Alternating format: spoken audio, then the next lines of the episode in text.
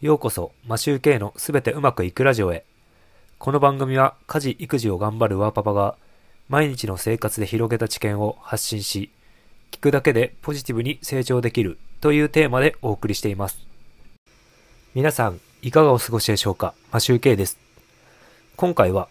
後悔しないたった一つの方法というお話をしたいと思います。皆さんは過去に何か後悔したことはありますか？後悔のない人生なら最高なのですが、人間なら誰しもいくつか後悔していることはあるのではないでしょうか。僕はつい最近後悔しなくてよかったと思うことがありました。どんなことかというと、先日から古いノート PC を修理してまた使えるようにと頑張って試みていましたが、結果として復活はできなかったのですが、今自分ができることを出し切ったことと、今後のこの PC の使用を考えた結果、作業をやめることを決断して終了することにしました。勇気ある撤退というやつだと思っています。ちょっとマニアックな PC 用語が出てくるかもしれませんが、どういった理由で断念したのかをお話しします。断念した理由。Linux OS の32ビットのサポートがずっと続くわけではないので、諦め時と判断した。1年しないうちにサポートが終了してしまうため、すぐに使えなくなってしまうため。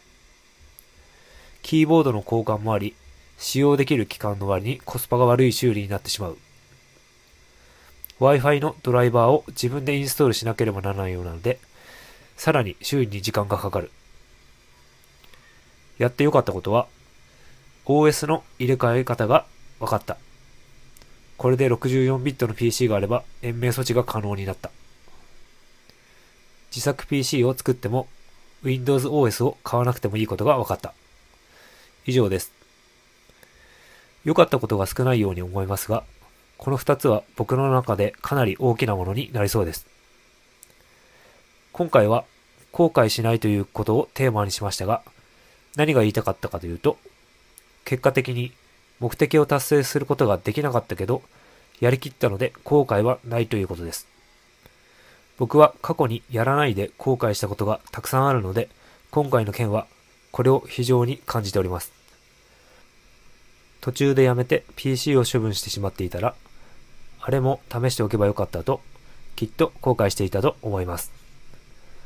そして、人生には自分の力ではどうやってもダメなことがあると思います。